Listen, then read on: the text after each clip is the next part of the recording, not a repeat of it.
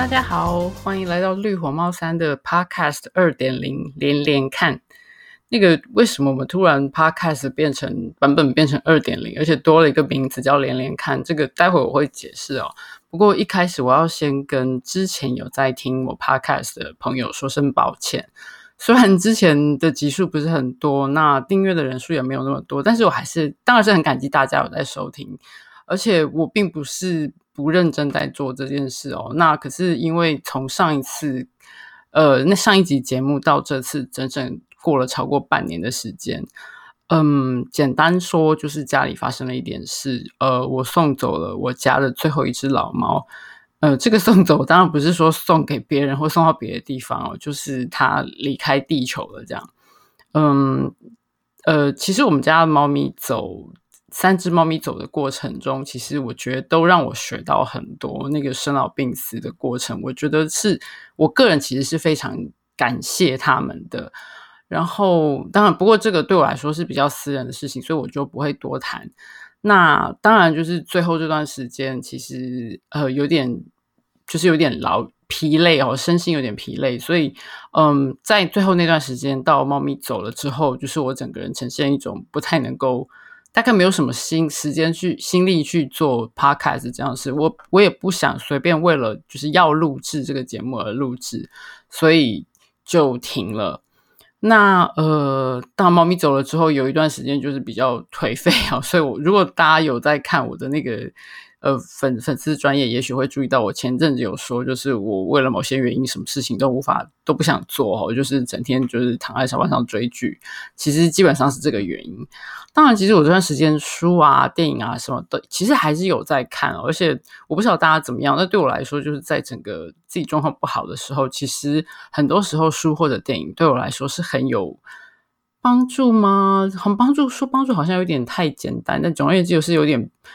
救助的 叫救助的效果。只是，嗯，就是自己状况不是很好的时候，那个产出的效能有点差，所以。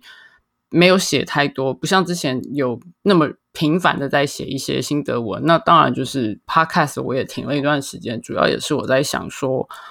嗯，除了要调整自己的状况之外，其实我也趁这段时间在思考说，我的 Podcast 到底能够做些什么？因为毕竟现在市面上已经有这么多精彩的节目，然后那大家为什么要来听我的节目？就是尤其是如果你其实也不认识我，或者是。对，那为什么？所以我就思考了很久，我觉得我能做些什么。那后来我终于想到了一些，我觉得我可以做的改变哦。呃，那这所以这是为什么这个叫做二点零？我觉得要重新开始，呃，等于像一个 reset 那样子。那为什么叫 连连看？就是我觉得是我个人的，算是我的思考风格吗？或者是？就是如果你看我写的东西，或者是就是如果你看我对写的东西，不管是我的风格，或者是我写的内容，其实我是一个很杂食的，算是一个很杂食的人哦。用另外一个方法来说，就是手背范围很广。就是我看的书啊，或者是电影啊，或者是我玩游戏啊，就是当然我有自己的偏偏好跟口味哈、哦。可是就是其实我还蛮喜欢，会把很多东西连在一起思考，或者是把它拿来比较，或者是就是我觉得。累积就是你自己的脑袋里面资料库东西多到一个程度之后，你会觉得好像哎，好像这个东西跟那个东西连在，可以连起来看，或者是拿来做比较，或拿来做对照。那个对我来说是一个很有趣而且很自然的过程。所以我写东西有时候会东拉西扯，连我自己都，其实我自己有意识到，如果大家看我写的东西，不要觉得我是不。没有 发现我自己是一个，比如说有很多括号，有很多破折号，甚至在部落格的文章里面，我觉得会不会全世界只有我一个人的部落格文章，就是不是学术文章，可是居然还有一大堆注解，就是我觉得我有很多东西啊，我写到这边，我想到那个东西，他就拉进来谈，然后所以就是好，总而言之，我觉得这是我好像可以提供的一个特色嘛，就是我觉得。就是这个 podcast 还是我们还是会讨论以阅读为主，这个跟之前一点零的时候是一样的哈。因为其实怕当初开这个节目的用意，其实就是跟想跟大家分享我读到觉得非常有趣哈，值得介绍。那也许书市上不是那么，甚至书市上不是那么受瞩目的，或者是台湾读者，比如说还没有译本，台湾读者没有办法接触到，比较没办法接触到的书，就是自己觉得有趣，想要分享给大家。那所以，我这次就想说，叫连连看的意思就是说，我想用一个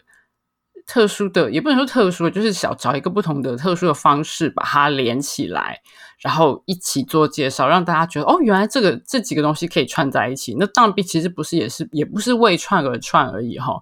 就好像比如说你连连看，如果你不是那些东一个点西一个点，你如果不是连成一个有意思的图案的话，大家也会觉得啊，这样连起来是要干嘛？就是希望有一个，总要有个，简单说就是有个主题吧。好，比如说像。呃，星空里面的星座连出来，你比如说连出一个呃猎猎人英勇的猎人，就变成猎户座啊，或列出大熊、小熊、天鹅或者是什么东西，这样子那个故事才会讲得好听嘛。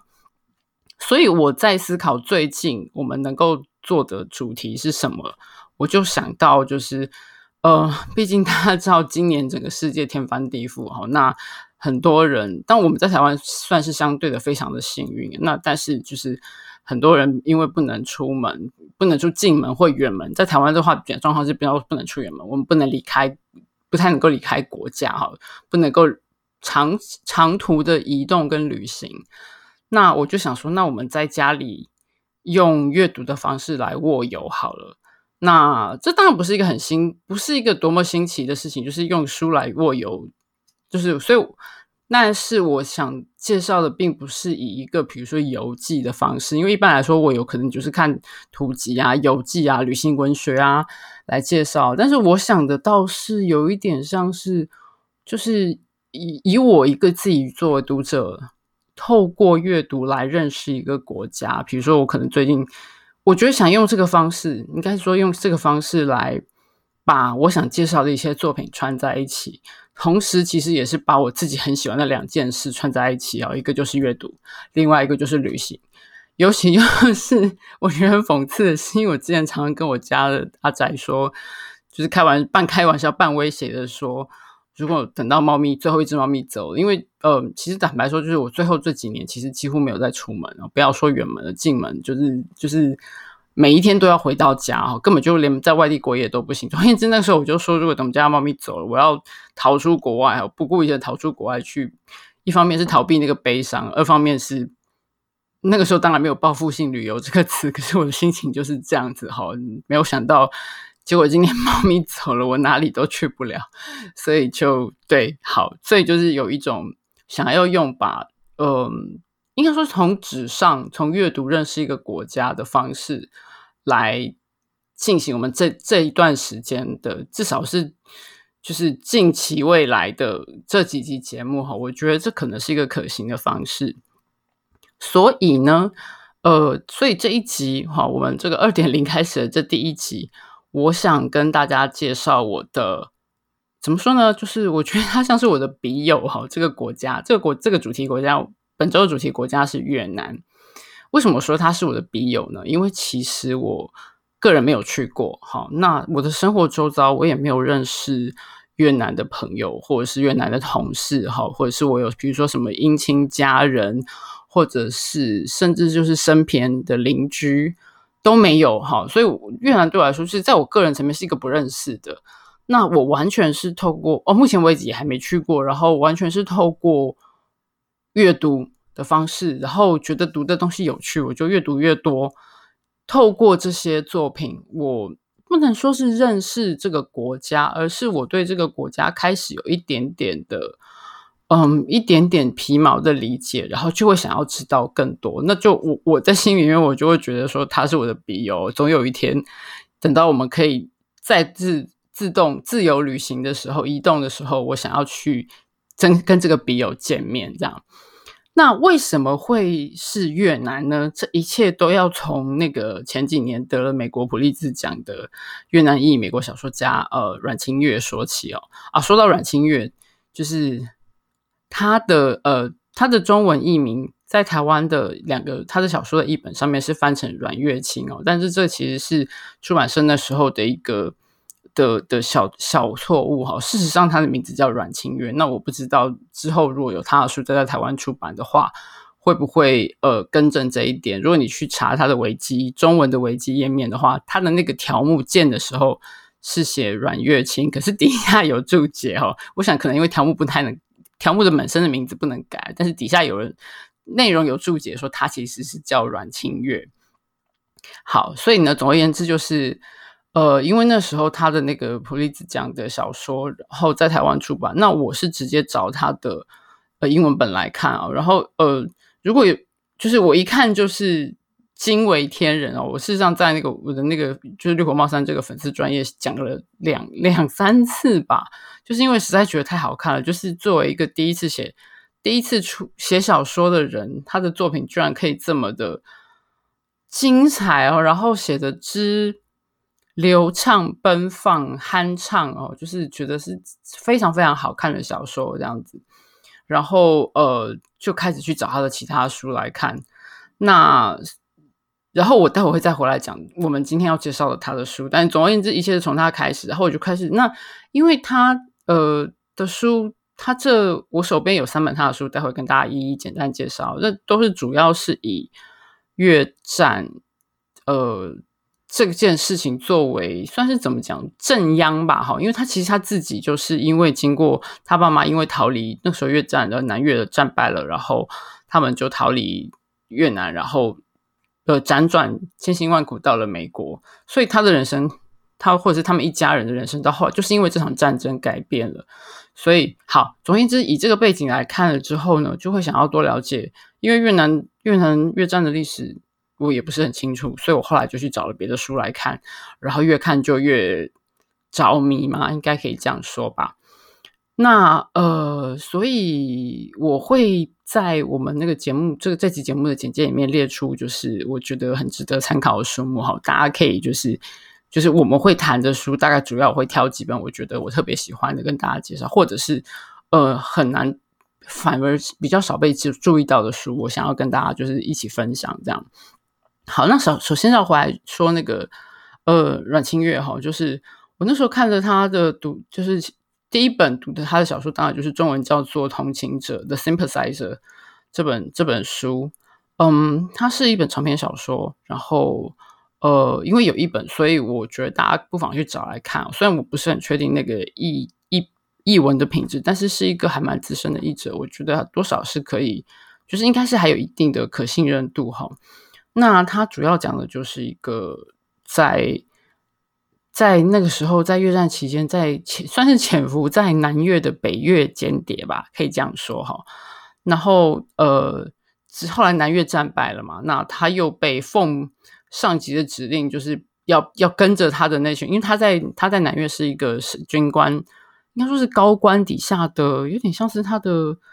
算是他的亲信的身份吧。好，所以他就是跟着那个军官一起逃难，他们一家人一起逃到美国去了，然后在美国继续进行他的双重身份的人生。那这个主角他一直是一个，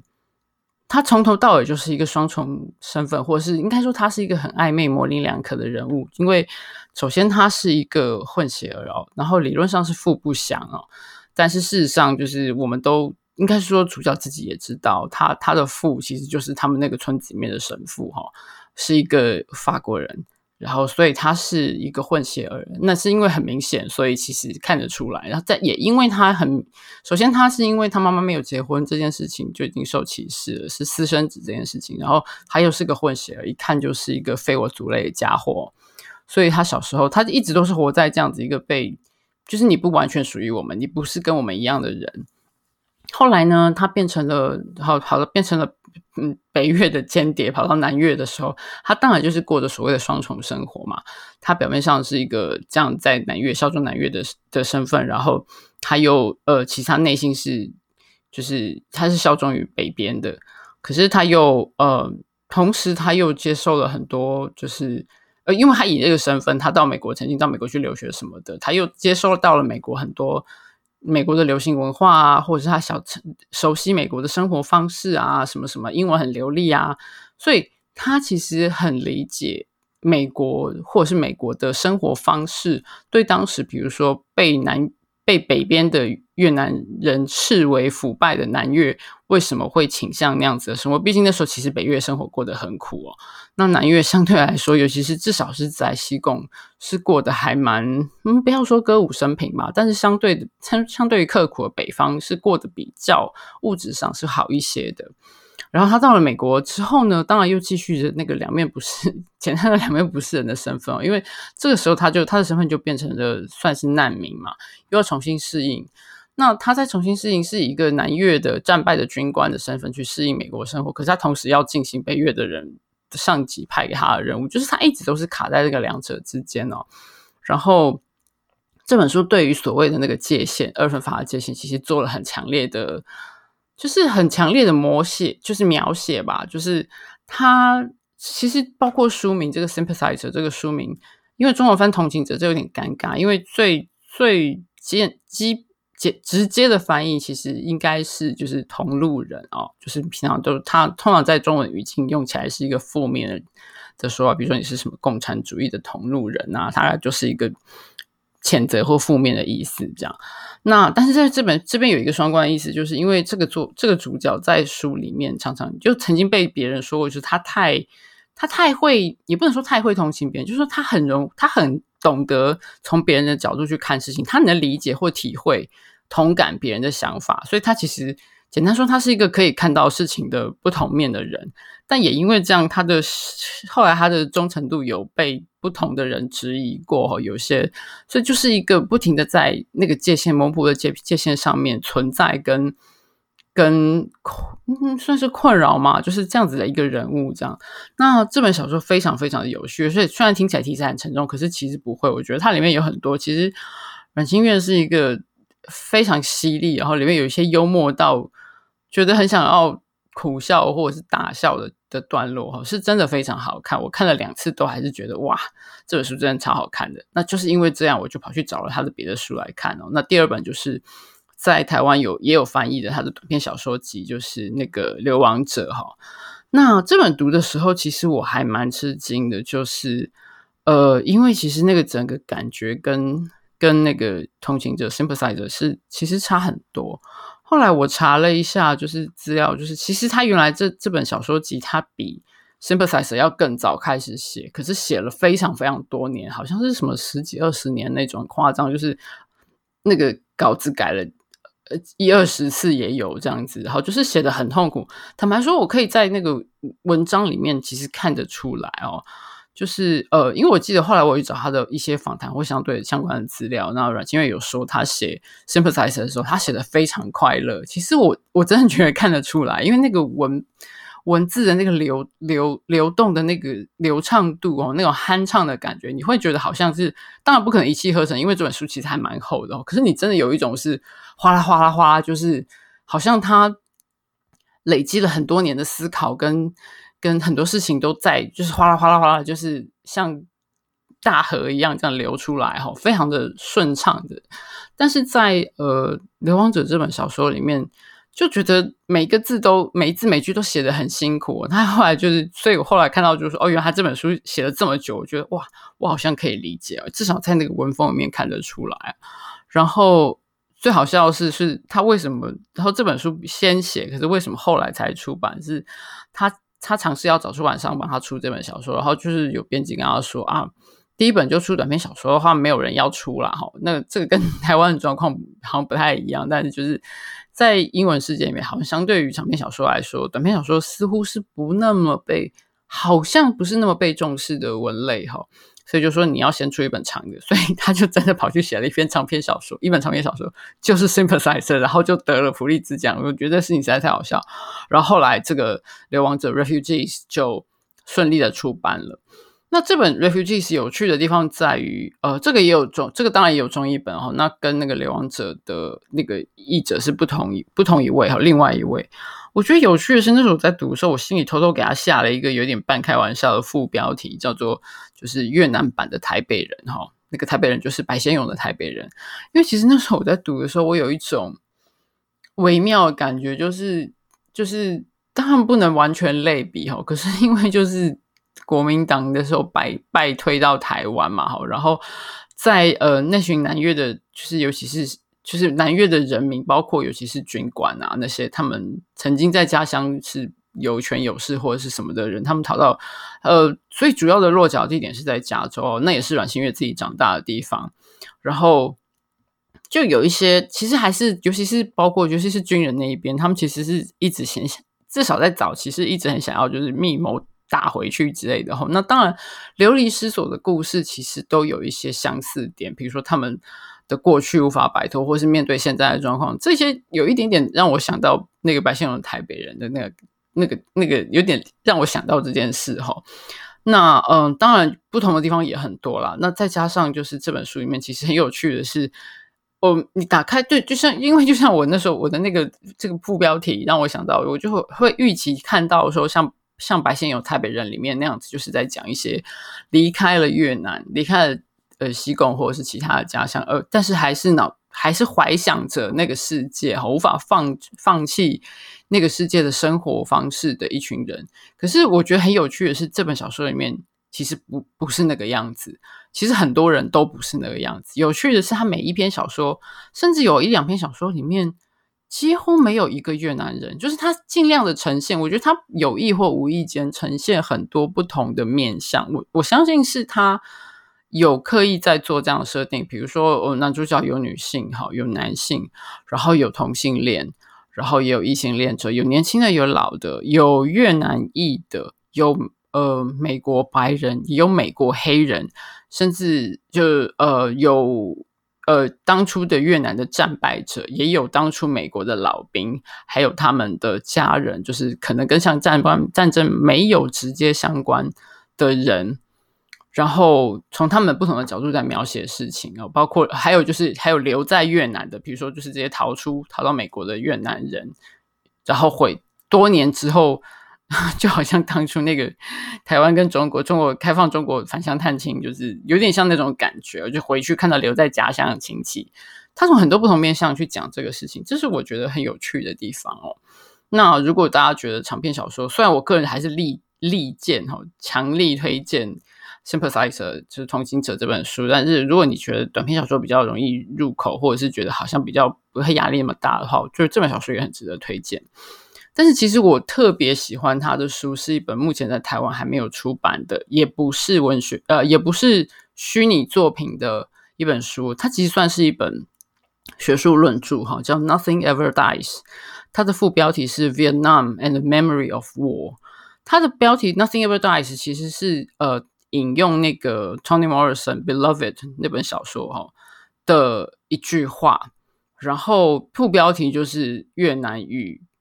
战争的记忆。那这本它其实主要是在处理，嗯，就是战争。它里面有一句话，应该说它里面有一句话，就是说所有的战争都被都打两次，一次是在战场上，一次是在记忆里。那我觉得这本这句话其实相当程度上可以概括这本书讨论的事情，就是说，在这个战争，它在这里面叫那个越战叫做 My War 哈，就是影响了他一生的这样我的这场战争哈。那呃，其实讲到越战这个词，其实我也想要，就是因为其实这个词是我们拿沿用美国的讲法嘛，哈，其实这场战争在越南叫做美国战争，哈，那这当然就是双方，这其实是一个很有点讽刺，但是就是双方对这场战争不同的诠释法。那比较中性的讲法会是第二次印度支那战争，那那第一次就是他们呃。前之前打那个想要脱离法国殖民，那是第一次。然后后来之后跟就是自己一方一方面自己国内打，然后二方面那美国又嘎进来，然后然后再加上牵连到那个旁边的隔壁的柬埔寨跟越南，然后这个待会我们会稍微讲到这件事。总而言之，就是这一场战争哈，他的那场战争，然后。他关心的是如何这个战争如何在记忆里被再现，而且重点是谁的记忆哈，以什么方式再现？简单说就是，嗯，用最最最最粗浅方式就是成王败寇的说法哈，或者说是，嗯，但是有趣的是，在这场战争里面，虽然美国在战场上算是输了，可是其实在记忆里面他们是赢家，因为他们掌控了记忆再现跟制造的。的大部分的工具有压倒性的优势，比如说，呃呃，比如说那个电影，哈，电影就是很明显的，我们看过。我想，就算对战争没有兴趣，应该也至少看过一两部跟这场战争、跟这场所谓的越战，就是第二次印度支那战争有关系的电影吧。不管是严肃的电影，比如说像呃《现代启示录》哈，或者是《越战猎鹿人》，或者是比较娱乐性的像《蓝波》。或者就是这一类，就是跟这个有关系的东西其实非常多，因为美因为好莱坞的力量是多么的庞大哈，就是那个东西其实是压倒性的拥有掌权势权，所以我们都是不自觉的，就是说至少在我我们接收了很多这个东西的情况下，我们是不自觉的从美国的角度去看，或是从他们以他们的塑造的记忆去理解这一切。那这是一个点，然后另外就是他有他有在讨，他也有讨论到在越南国内本身的，或者是就是在这个战争旁边的这些所谓的，算是嗯，其实好像不能算是只是倒霉池鱼之殃，因为他们遭到的伤害就是远大于所谓的池鱼之殃，就是隔壁的那个柬埔寨跟寮国哈，尤其那个时候，尤其是所谓的那个。北越想要秘密的，就是送物资到南越的的那条所谓的胡志明小径，其实就是经过呃寮国哈，所以到那时候美国轰炸的时候就一并的轰炸，所以其实那个越南呃不是对不起，柬埔柬埔寨跟寮国死了也是都各死了几十万人哦，然后然后那个时候这他们在这两国的死伤被称为所谓的 secret war 哈，就是秘密战争，其实一点不秘密，只是可能。主流媒体或者是美国的媒体没有在报哈，大家不关心，大家只关心的是我们的子、我们子弟、我们的孩子死了多少哈。像美国的那个越战纪念碑，每一个人都有名字，就是每精确到个位数哈。但是在越南到底死了多少人？那跟隔壁的辽国柬埔寨死了多少人，都只能以大概十万为单位哈，可能几十万，然后越南可能两到三百万，就是很模糊。好，因为战争的时候又很乱，然后再加上更复杂，就是等到南北越统一之后，北越那北越南越相对于北越是输家嘛，所以他们当然就更没有他们的死者就更不会被哀悼，或者是他们的痛苦更不能够被诉说哈。那可是相对的北边这些赢的人，他们的痛苦也不见得能被诉说，因为在那个呃光荣统一的大一统的叙事里面，就是北方就是。一切的就是英勇爱国啊，为大我牺牲小我啊，就是是在这这些一切的那种互相的关于怎么样传述、怎么样建立、怎么样再现记忆的这个这一整场斗争里面，就是有非常非常非常复杂的面向。然后他其实试图去描述这些不同的面向，我觉得讲的非常精彩，而且很多点我觉得可以，其实不止于适用于他的那一场战争哈，适用于几乎所有的战争。跟甚至于超过那个范围，比如说，我觉得跟转型正义，跟怎么样去去想办法跳脱那种狭隘的呃民族主义或者是爱国主义的，我觉得他做了很多批判，但是也提出了一些，嗯，你要说是乌托邦嘛也好的那种比较乐观或者理想化的建议哈。他其实里面有一段话让我印象非常深刻，忘记他好像是引用哪一位。哪一位作家的说法，就是说，OK，你如果觉得我们要想象说一个没有战争的未来，就是你可能会觉得我这样讲好像很乐观或很天真哦。可是如果说，可是就是这个东西好像没有战争的未来，或者是没有这样子这种不公不义的事情的未来是难以想象的话，那为什么残杀数百万人这件事是可以想象的？你大家知道我意思吗？就是如果说这么糟糕的事情是可以。连这种糟糕的事情都可以想象的话，那为什么我们不能就是这样子的一个美好高远的理想是不也是不可想象的？就是至少我们要可以可以想象它，才有机会去做到哈。那我觉得，当然这本书不能 offer 就是所有的解方，可是我觉得这是一个非常好的切入点，不管是了解。呃，印度第二次印度支那战争，或者是任何战争，或者是任何你关心的不公不义的议题，我觉得都是非常非常精彩的一本书哦。那呃，坦白说，这本书我最近有跟台湾的一家出版社推就推荐，我犹豫了很久去跟他们推荐，犹豫很久倒不是因为说对于要推荐这件事情有什么疑虑，而是我就是。自告奋勇说：“如果你们买到签下这本书的话，我想要翻译哈。那如果大家就是认识我的人，知道我的人，可能会知道我以前翻过一些书，但是我已经就是金盆洗手很久了，也就是其实一直以来都还是有接到一些邀约，但是我是其实是真的不想再翻译书了。但是这本书莫名其妙，最近因为又最近又重读，就是第二次读还是觉得超精彩，而且。”就觉得手很痒，不知道为什么，然后脑袋里面就会忍不住在想说这句要怎么翻，这句要怎么翻，然后而且他真的写得很好，就是阮清月真的很会写，就算不是小说也都好好看，然后就是就觉得好想把它传递出来。如果翻成中文，可以让更多的台湾的读者看到，我觉得这很棒。那结果今天很巧，就在今天我收到那个出版社的讯息说，哎，原来他们去问了一下版权代理，就这本书有另外一家出版社正在谈，但是就是还没有敲定，但是在谈了。然后那家的这家出版社的，就是我去我去跟他推荐这家出版社的编辑有说，哎，那如果他们签的话，你也可以跟他们，说不定你可以去跟他们谈，就是说你要翻。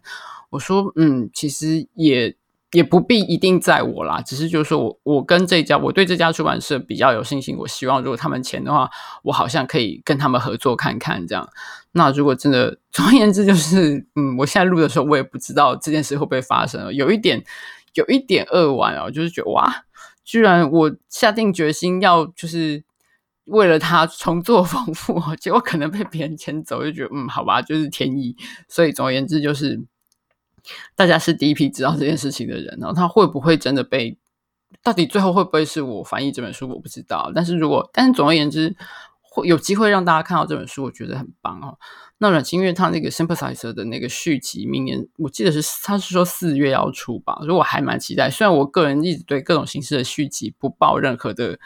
其实抱着一种 戒慎恐惧哦，不太信任的的心情哦，但是。我还蛮期待，因为毕竟他这两这几本书实在太让我惊艳了。就是我甚至后来有一段时间，我在网络上找了很多他的访谈，因为他那时候得了普利兹奖之后，就一方面也是要打书嘛，然后二方面是经接受了大量的访谈。那他真的是一个呃文思口才辩捷哈，而且反应非常灵敏，然后脑袋非常清楚，然后又思路又非常犀利的人。所以听他讲话其实非常非常的精彩。而且我觉得他很厉害一点是，他接受各种不同。嗯，媒体或平台，然后根据，然后在不同的场合讲不同的事情，他都可以讲得非常精彩。那打书当然是一个，然后他得奖被访问当然也是一个哈。可是我觉得很厉害是，比如说包括他被记者访问好了，那同样是他可能讲了三万次，这个就不用说了。那但是他都表现得非常好，然后呃，什么什么学术座谈的啊的，好，或是网络上的 podcast 啊，他都。都讲得很精彩之外，我其实我觉得最佩服的是，我看他上那个深夜的脱口秀。大家知道美国有一大堆深夜深夜脱口秀节目嘛？他上那个 Seth m e y e r 的脱口秀，一方面我还蛮 impressed 的是，就是哇，Seth Meyers 居然会会邀请，怎么讲？就是这种，因为他们通常这种节目你也知道，就是找一些比如说明星啊，或者是话题人物上节目啊，通常是为了比如说打打片啊，或干嘛，或歌星，然后要打歌之类，就是会。哦，出来聊说我最近出的专辑或什么的。那 s i s m y e r 其实他请过一些像这样子的作家或者是艺术家上上节目哈。一方面我还蛮惊讶的哦，那二方面我对于呃阮清越的表现也非常的惊讶，就是因为其实上那个脱口秀，你当然不可能有很长的时间对你侃侃侃而谈，而且也不可能讲得非常严肃哈。然后他就是表现得非常的自在，然后也很幽默，然后可以跟跟得上主持人那种。节奏很快的问答，我这点我是真的很佩服他。我觉得他在他是一个可以在任何场合把自己想要讲的话表达得很清楚的人，所以，所以我后来就一直在关注他，包括他的脸书啊，他最近也在脸书上，就是他或他在很多地方他都有写，比如说在一些呃包装杂志上会有写像那种投书或社论之类，也不是算社论啊，就是他他提他提出的一些他的意见，我觉得他是个很积极在投入呃。美国现在真的应该简单说，就是他是一个把自己身为一个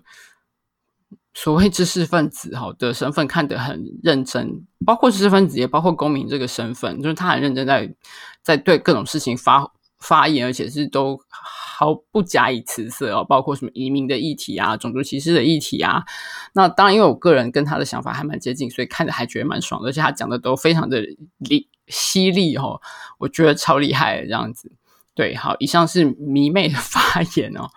那好了，总而言之，就是因为阮清月的关系啊，就看了他这几本书之后，我就觉得哦，好，那我大概知道他要对这场战争讲什么了。可是我对越南本身的认识还是很少。那我想知道到底为什么会有这场战争呢？那前因后果，或是来龙去脉，或是除了这场战争之外，这个国家到底还有些什么呢？然后我就去找了一本呃，一本那个呃。英国的那个企鹅出版社的那个《The Penguin History of Modern Vietnam》这本书来看哈，那这本在台湾也有翻译，就是叫做《越南世界史的失语者》，失语就是那个失去语言的失语者。然后 坦白说，我然后看到这个这个书名的时候，我第一个反应就是，靠，这个书名超超失礼的哈、为什么说失礼呢？就是说，哦，首先好了，这个书名跟原原原原名一点关系都没有，就不用说。原名只是说就是越南现代史哈，就是企鹅出版社的越南现代史，跟原名一点关系都没有。就是我觉得你怎么可以说？越南是世界史的失语者啊，就是你怎么知道他失语？好像就是他讲不出话来。这就是我们在台湾这样说是可以的嘛？就是我们自己又没有去认真听人家讲过话，怎么会说人家失语？就是他们其实有很多，他们我相信，就是因为在台台湾接触的机会很少，而且台湾也不太关心。应该说历史上来说，哈。又不太关心这些所谓的比较落后国家，再加上他们当年又是，嗯，其实现在也算是啊，就是站在那个冷战，就是跟我们是两边的不同阵营，因为他们是共产国家嘛，好，在那个铁所谓的铁幕后面，就是各种历史跟文化的原因跟地理，嗯，其实也不能说地理，因为其他跟我们很离得蛮近的。就是其实他们根本就没有在关心人家，然后你不去听人家，你就说人家是失语者，我觉得这个这个这个用词实在是太失礼了哈。然后这个刚好也跟婉清月他讲过的一一件事情，就是不谋而合，就是说他那个时候得了普利兹奖，他说他很怕的一个评论就是有人会说，他说他 he he gives voice to the voiceless 啊，就是他让没有声音的人有了声音哦。然后他就说没有啊，我们。就是乐裔、乐裔美籍的移民，包括作家、艺术家，其实我他们的的作品其实蛮多。他说没有，我们一直我们没有 voiceless 啊，我们没有没声音，我们一直在发声音，只是你们不要听而已啊。所以你现在突然说我给了这些没有声音的人声音，不是不是这个样子哈，就是这个这个这个这个形容法其实是非常有问题的。我觉得我觉得他的那个想法其实跟我的想法就是非常类，那个逻辑非常类似。那总之这本书。这是一本非常非常厚，我看的是英文，也是看的是英文本哈，就是呃，不是要炫耀说我的英文程度很好，就是我现在因为就是之前做了那么多年的翻译，我已经有些职业病了，就是我看很多译本的时候，常常会忍不住去挑挑在面，就是挑挑问题哦，所以我觉得这样我看书很痛苦，所以后来就是近几年，就是只要我可以找到原文本，而且那个原文是我自己可以看懂的话，我大概就会尽量去找原文书来看哦。那呃，这本书非常厚哈，就是英文本，它的不包括不包括就是注释跟就是后面的那些呃呃注释跟 index 索引那些东西不包括的话，它整整有五百页哈，然后非常非常的好看。它从就是当然是从最早期的，简单说就是概述了一下越南从以前到现在的历史，当然着重的是在，因为它是。重点是，它是那个呃，History of Modern Vietnam，所以它比较着重，当然是越近代就讲的越多。但是至少从早期开始看，就会有一种对这个国家多了一些简单的、基本上的了解哈。尤其是之前呃，在我这一代的的台湾人，大概读到都只能读到的就是。在历史上，就是以那种什么大中原视角，我实在是不懂哦。明明就是那种中国视角，到底干我们什么事哦？就是越南，就是那个所谓的安南嘛，哈，就是其中的一个南边的一个那种，诶，藩属吧，哈，就是就是就是属国那样子，哈，只能这样看，就它是从属于中原的，哈，它是。那他其实，我们就我对除此之外对越南其实完全没有了解，所以那时候看就哇，越南的历史超级丰富。然后从以前，包括他们其实，因为越南是个很长的国，很长狭长型的国家嘛，所以他们其实是从北北边一路慢慢的往南边移动哈。然后他们自己也有一些，就是国历史上也当然有很多争斗啊，不同的朝代。那中国对他们其实是一个，虽然是一个强大的文化影响，但其实也是一个强大的侵略者哈。然后再加上就是中间的过程，然后之后后来他们就被呃就被殖民了嘛，然后到争取到被法国殖民之后到争取独立的那段时间，其实他们跟中国或者是甚至跟后来蒋介石政权其实都有一些关发生过很一些关联，可是这些东西是我们完全没有读到过的哈，就是觉得超级有趣。那当然读到那个。第一次印度支那战争跟第二次印度支那战争的时候，就真的越来越复杂了，然后真的看得头昏脑胀，可是看起来很过瘾哦。就是我我不知道哎，就是我以前从来不知道我是一个喜欢读历史的人哦。虽然我的口味很杂，可是我好像没有对历史有特别强烈的喜爱，但是读起来很过瘾，非常非常的爽，应该可以这样说。然后慢慢的去理，像用自己的方式去理解跟理清这个国家的一些基本的历史，我觉得这点这件事情还蛮。对我来说还蛮呃蛮享受的哦，就是也是就是努力的自己用动脑去理解这个没有见过面的笔友这样子。然后呃，对我来说，另外一个收获就是我在看这本书的过程中，就是我查，我大量在网络上面查，因为那个人名地名哈，因为大部分至少历史，不管是历史还是现代，就就就我的理解，人名越南的人名地名大部分还是有对应的汉字哈，虽然他们已经不不用汉字了，在那个对，然后二十世纪前半的时候吧，就已经把那个汉字放废弃掉了，然后就是用拼音这套系统，但是其实人名地名还是有对应的。那可是我如果那所以我对我来说，我有个障碍，就是如果这些这些人名地名是可以对应中文有汉字的话，如果我不查出那个汉字，我会记不住。尤其是很多那个真的对不起，越南的人民 历史上人民好像有一大堆人姓阮哈，然后有一大堆人都叫阮文什么什么哈，就是或者是就是我要是不记得不不不去查的话，我真的记不住他们谁是谁，所以我就花了很多很多时间在网络上查。我为什么要讲这件事呢？就是我在查这个过程中，那就会查到那个维基百科嘛，好，维基百科的条目，然后我发现一件有趣的事情是。看得出来，维基百科很多关于越南现代史、现代人物的条目，其实是可能是中国对岸的人写的，因为一些用词，甚至一些历史诠释的部分。因为尤其后来，因为越南，呃，虽然他们在当初在打第一次、第二次呃印度支那战争的时候，跟呃北方的这个共产共产哥哥，就是同他们是站在同一个阵线，可是后来其实他们就是。南北越统一之后，之后跟中国其实是交恶的，他们是他们也有发生过战争，所以其实很尴尬哈，或者是说我不太确定中国那边是以什么样的方式来看，好现代的中国是怎么样去看越南，或者是这近几年这近几十年的这个历史，但是我会觉得透过那边的人，就是对岸的人写的危机条目来看，其实对我来说，我有一种。算是不能说危机意识，因为不是说我不信任对岸的这些写危机的作者哈，而是说如果我们就是让我惊觉到说我们在台湾就再次惊觉到在台湾我们对越南的了解有多么的少，多么的稀缺。就是我希望有机会透过我们台湾这边本地的我们的理解去。深入的去知道这个国家，或知道他们的历史，而不是就是如果我们要查一个假设不是看得懂英文的人，或是要查一些中文资料，却只能依靠大部分来自于中国的资料，其实我觉得这是有一点微妙的事情哈。那这是我在看这本书查查资料的时候过程中看到的一些的的的额外的一些想法。这样，总之这本书非常好看哦。呃，我不是非常确在 again 哦，就是我再次的要说，就是我不是非常确定中文本的中文译本的品质，但是毕竟五百页的英文书不是每个人都看得下去。那如果大家对越南有有兴趣的话，我真的觉得很值得一看。就是从一个相对来说比较客观的，呃呃，这本这本作者这本书的作者是英国人嘛。呃，相对来说应该是比较客观吧，就是因为我也不知道，我不会看不懂法文，我不太知道法国那边可能是怎么样呈现越南这个国家跟这段历史哈。那所以总而言之，我觉得这本书很值得一看，非常值得一看哈。然后呢，在今天这集结束之前，其实我我还有一堆书要推荐哦，可能就是有些书我们留到下一集去讲好了。在这这集结束之前，我再讲一本书，就是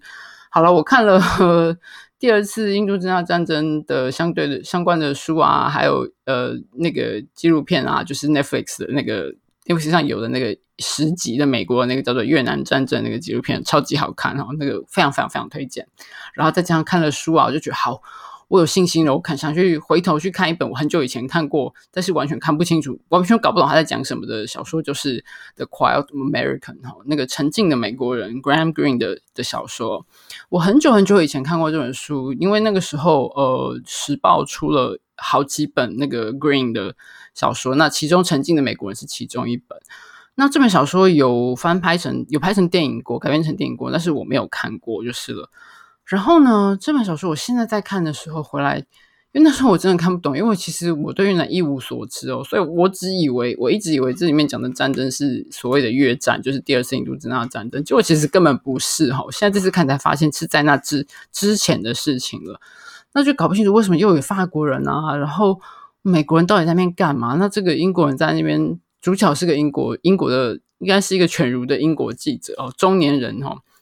然后在那边尖酸刻薄我讲些什么东西，是完全看不懂。那时候这次看就突然觉得，哦，哎，我知道他在讲什么了哈。哎，有些地名，有些事件，我其实我我我有那个背景，就读起来就觉得，哦，好有成就感。原来是这个样子，原来是这么一回事，这样。